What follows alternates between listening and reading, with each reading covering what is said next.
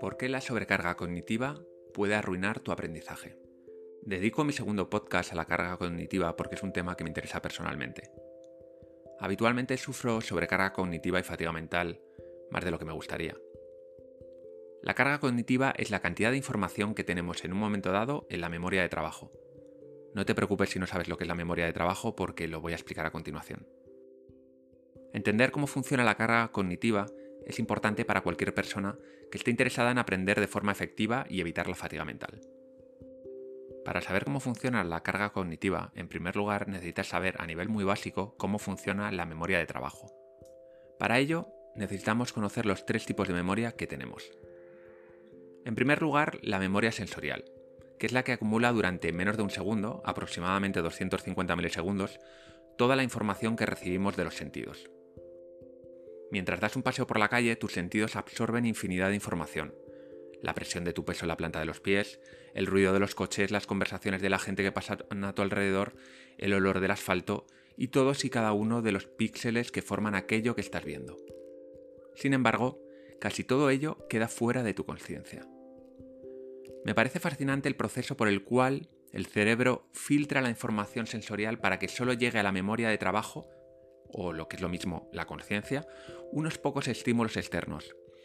El cerebro hace una labor de filtrado inmensa mediante la atención, gracias a la cual podemos mantener la sobrecarga cognitiva a raya. La evolución nos ha proporcionado este filtro para que nos centremos en aquello que puede ser relevante para nosotros. ¿Y qué es eso que es relevante? Bueno, pues principalmente la novedad y aquello que nos resulta importante. Si un coche tiene un accidente a tu lado, tu atención lo va a registrar.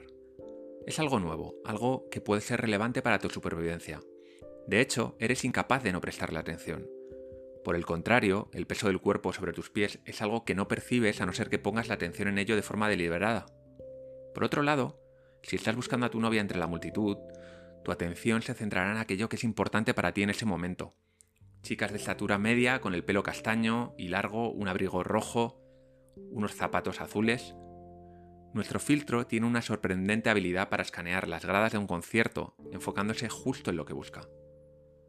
Ahora que conocemos la memoria sensorial, vamos con la memoria de trabajo. La memoria de trabajo es donde se almacena temporalmente la información de los sentidos y de los pensamientos, pero solo de aquellos de los que somos conscientes. Por ejemplo, si estamos resolviendo una multiplicación en un ejercicio de matemáticas, nuestra memoria de trabajo recoge a través de los sentidos los números que vamos a multiplicar y a través de nuestra memoria de largo plazo las reglas de multiplicación que tenemos almacenadas en ella. La memoria de trabajo puede retener solo entre 5 y 9 elementos simultáneamente. La clave para entender la carga cognitiva está precisamente en la memoria de trabajo. Fíjate lo limitada que es. Tenemos toda esa información que nos llega de fuera y de dentro, pero apenas podemos trabajar simultáneamente sobre unos pocos elementos. Por último tenemos la memoria de largo plazo. La memoria de largo plazo es la que nos permite reconocer el mundo a nuestro alrededor, pensar y resolver problemas. Todo aquello que pasa por nuestra memoria de trabajo deja algún tipo de traza en la memoria de largo plazo. El almacenamiento de la memoria a largo plazo es virtualmente infinito y puede quedarse con nosotros el resto de nuestra vida.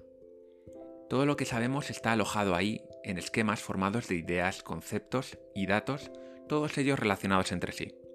Cuantos más esquemas tengamos sobre una materia, mayor será nuestro conocimiento en ese campo.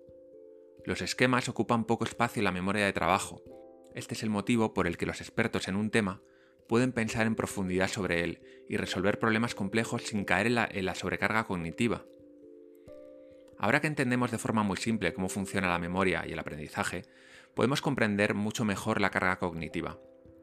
Decíamos que la carga cognitiva era la cantidad de información que tenemos en la memoria de trabajo, y hemos visto que dicha memoria es pequeña y volátil. Además, estímulos externos e internos demandan su atención de forma constante. La teoría de la carga cognitiva de John Sweller ofrece evidencias importantes de que el aprendizaje se dificulta cuando la carga cognitiva es alta, es decir, cuando nuestra memoria de trabajo se satura de información. ¿Cuáles son los factores que aumentan la carga cognitiva? Según Sweller, hay tres tipos de carga cognitiva. En primer lugar, la intrínseca, que es la que se refiere a la propia dificultad del tema que estamos afrontando. Un tema desconocido y complejo para nosotros tendrá una carga cognitiva alta.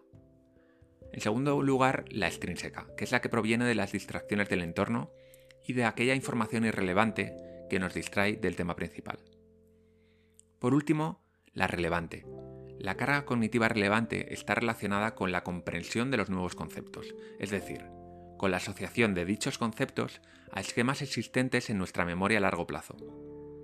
Este tipo de carga cognitiva es muy importante porque es la que provoca el aprendizaje. Vamos a adentrarnos ahora en la parte más práctica de este podcast. ¿Cuáles son los efectos de la sobrecarga cognitiva?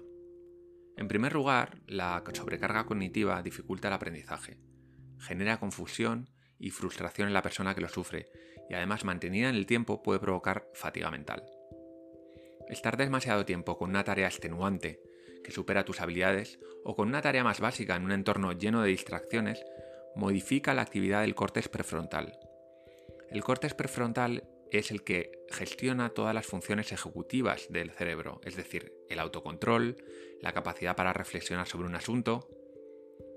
Por lo tanto, en un estado de sobrecarga cognitiva, somos menos simpáticos, comemos más helado y cometemos más errores. Seguro que te suena. Por si fuera poco, también disminuye tu capacidad física porque tienes una percepción subjetiva del esfuerzo mucho mayor. Seguro que te ha pasado alguna vez que terminas de trabajar, llevas todo el día sentado, pero te sientes exhausto, exhausto físicamente. La fatiga también puede provocar dolores de cabeza, ojos cansados, dolores musculares. Lo más gracioso de todo es que mientras preparaba este podcast, yo mismo he sufrido fatiga mental. Puede que te preguntes los motivos. Pues bien, en primer lugar, estaba investigando un tema que no conozco, no conocía en ese momento en profundidad y era complejo. Y en segundo lugar, tenía una hora debajo de mi casa, por lo tanto, me costaba muchísimo concentrarme. Bien, ¿y cómo podemos reducir la carga cognitiva cuando nos enfrentamos a un nuevo tema? Tanto si eres autodidacta como si eres profesor, enseñas a otras personas, la teoría de la carga cognitiva te propone varias técnicas que se pueden aplicar de forma aislada o en conjunto para que el aprendizaje sea muchísimo más efectivo. Primero, progresa poco a poco, siempre de lo más sencillo a lo más complicado. Divide el tema en sus partes más pequeñas y trata cada tema, cada parte, por separado. Y luego júntalas, mira a ver cuáles son las relaciones que hay entre ellas y míralo ya como un todo. Usa tutoriales, o como lo llama la teoría de la carga cognitiva, utiliza ejemplos guiados, que tengan un objetivo claro, donde el alumno, que puede ser tú mismo, sepas claramente dónde quieres llegar, qué es lo que quieres aprender y dónde te vaya guiando paso a paso hasta el punto deseado. Usa imágenes, diagramas o animaciones que apoyen las explicaciones orales. Esto es útil porque el espacio de la memoria de trabajo de la información visual es diferente al usado por la auditiva, por lo que al apoyar una con otra amplías la memoria de trabajo. Y por supuesto, Elimina todo tipo de distracciones innecesarias que irrumpan en tu memoria de trabajo, como pueden ser las notificaciones del móvil, otras tareas. Nunca hagas multitarea, es muy poco, muy poco productivo. Y tampoco eh, tengas un ruido ambiental excesivo, ni tampoco introduzcas información irrelevante al tema. Muchas veces intentamos añadir cosas y cosas y cosas a un tema y lo único que estamos haciendo es dificultar el aprendizaje porque estamos ocupando esa memoria de trabajo en temas que no son realmente el, principal. Para terminar, ten en cuenta que hay múltiples estudios que demuestran que una persona con experiencia ya tiene unos esquemas mentales básicos, por lo que un tutorial o dividir el tema en, otros eh, trozos más sencillos no es la mejor opción. En estos casos, el enfoque de la resolución de problemas o dejar que la persona explore de forma autónoma que son normalmente técnicas desaconsejadas para novatos, van a dar muchos mejores resultados. Quiero terminar el podcast explicándote cómo puedes aplicar todo este concepto de la teoría de la carga cognitiva en tu aprendizaje continuo. No te tomes estas recomendaciones al pie de la letra porque sabes que cada persona es diferente, pero bueno, espero que te sirvan de guía. En primer lugar, cuando te sumerjas en una materia, selecciona buenos libros divulgativos, Mejor que libros demasiado especializados o orientados a profesionales o leer blogs especializados. El motivo es que un buen libro divulgativo suele empezar explicando los conceptos básicos y va progresando poco a poco a lo largo de los capítulos, introduciendo cada vez mayor complejidad. Esto es justo lo que recomienda la teoría de la carga cognitiva. Durante la lectura, irás creando esquemas básicos que te servirán para entender los próximos conceptos. Si por el contrario te comprases un libro demasiado avanzado, sufrirías de sobrecarga cognitiva. Por ejemplo, para preparar este artículo, podría haber empezado leyendo los incontables estudios que hay sobre la teoría de la carga cognitiva, pero no habría sido el método más eficaz. Por el contrario, empecé leyendo el libro de Cómo aprendemos de Héctor Ruiz Martín, que es un libro estupendo, que os lo recomiendo, que me ayudó a crear unos esquemas sencillos sobre el tema. A continuación, ya sí, con esos conceptos básicos, esos esquemas, empecé a leer los estudios más relevantes que, había sobre la materia, y con esto pude enriquecer el conocimiento. Otra forma de usar la teoría de la carga cognitiva a tu favor es hacer cursos adaptados a tu nivel de conocimiento. Un buen curso está estructurado para reducir la carga cognitiva del alumno, porque le guía en todo momento y la dificultad es progresiva. Por el contrario, cuando conozcas un tema en profundidad o tengas un, un nivel ya medio, medio alto, un libro o curso básico no te va a ayudar. En ese caso, mejor concéntrate en resolver problemas o profundizar de una manera autónoma sobre ese tema. Puede ser leyendo estudios, artículos especializados, ahí sí. Y a continuación ve incrementando el nivel de complejidad poco a poco, adentrándote en materias nuevas. Y por supuesto, como he dicho antes, evita las distracciones. Cuando estés leyendo, dedícate a leer. Deja el móvil en otra habitación y si estás usando el ordenador para leer, cierra el resto de pestañas y de aplicaciones.